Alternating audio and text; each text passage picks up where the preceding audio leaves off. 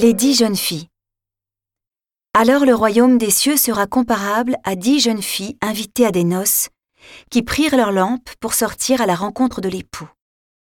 Cinq d'entre elles étaient insouciantes, et cinq étaient prévoyantes. Les insouciantes avaient pris leurs lampes sans emporter d'huile, tandis que les prévoyantes avaient pris, avec leurs lampes, des flacons d'huile. Comme l'époux tardait, elles s'assoupirent toutes et s'endormirent. Au milieu de la nuit, il y eut un cri. Voici l'époux, sortez à sa rencontre. Alors toutes ces jeunes filles se réveillèrent et se mirent à préparer leurs lampes. Les insouciantes demandèrent aux prévoyantes Donnez-nous de votre huile car nos lampes s'éteignent.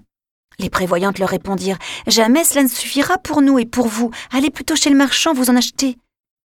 Pendant qu'elles allaient en acheter, l'époux arriva. Celles qui étaient prêtes entrèrent avec lui dans la salle des noces, et la porte fut fermée. Plus tard, les autres jeunes filles arrivèrent à leur tour et dirent Seigneur, Seigneur, ouvre-nous. Il leur répondit Amen, je vous le dis, je ne vous connais pas. Veillez donc, car vous ne savez ni le jour ni l'heure